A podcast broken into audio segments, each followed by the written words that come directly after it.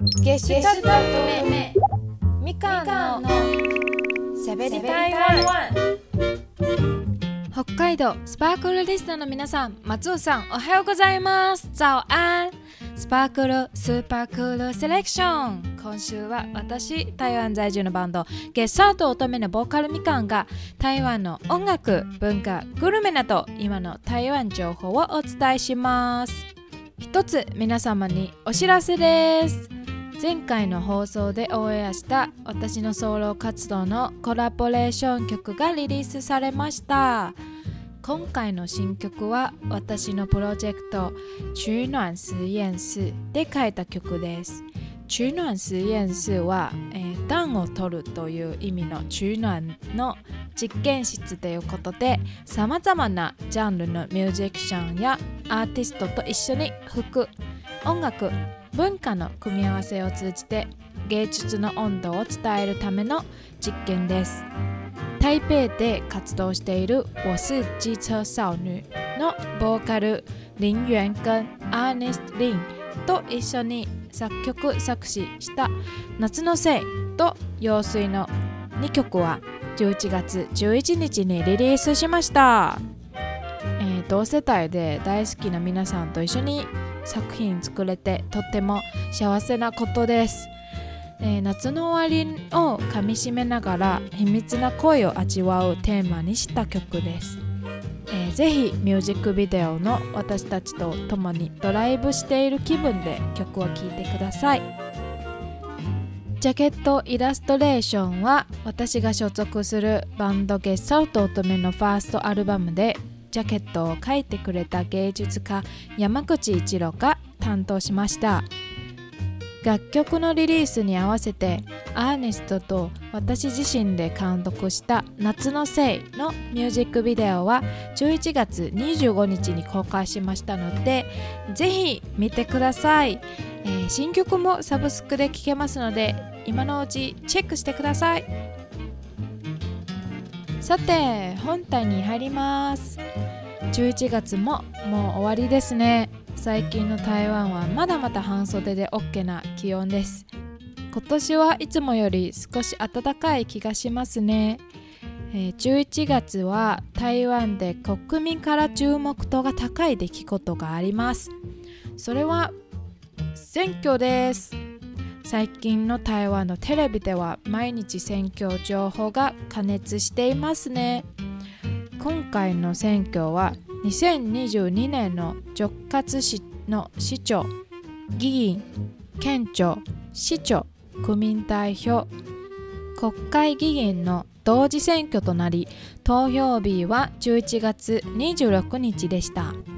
昨日開票が終わったばかりですね。また18歳の市民権修正国民投票も今回の選挙で注目するポイントです。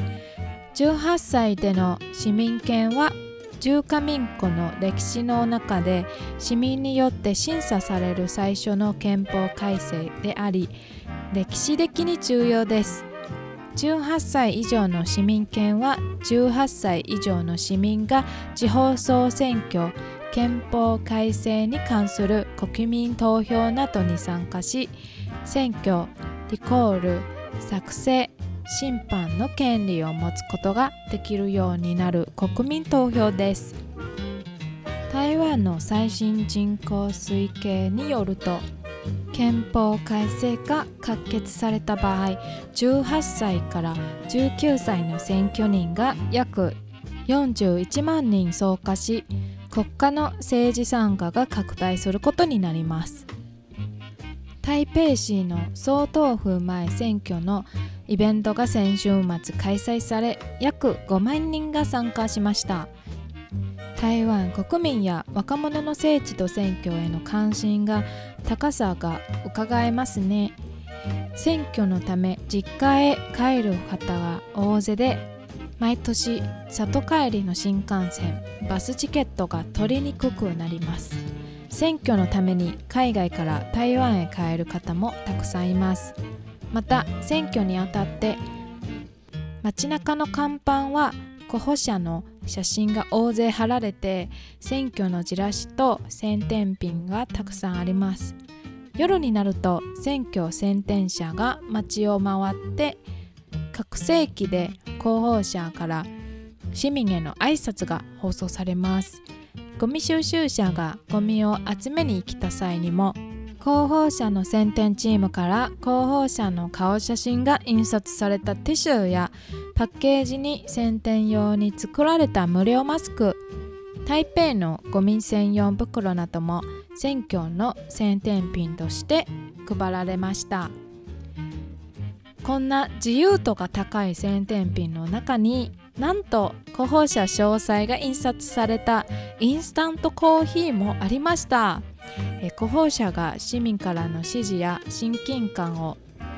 持ってもらうためにすごく考えたんでしょうね。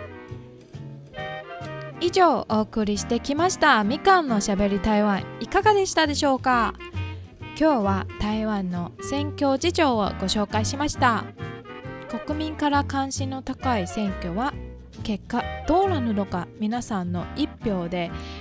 国民の力を合わせて一つの意思になることはとっても素敵ですね。また選挙の面白い宣伝品も台湾の可愛さを表しています。もっと台湾のこういう可愛いところを紹介できたらいいなと思います。最後に中国語教室で皆さんに一つ言葉を教えます。我要去投票。投票しに行くよ我要去投票。投票しに行くよ以上しゃべり台湾のみかんでした。また今度ね。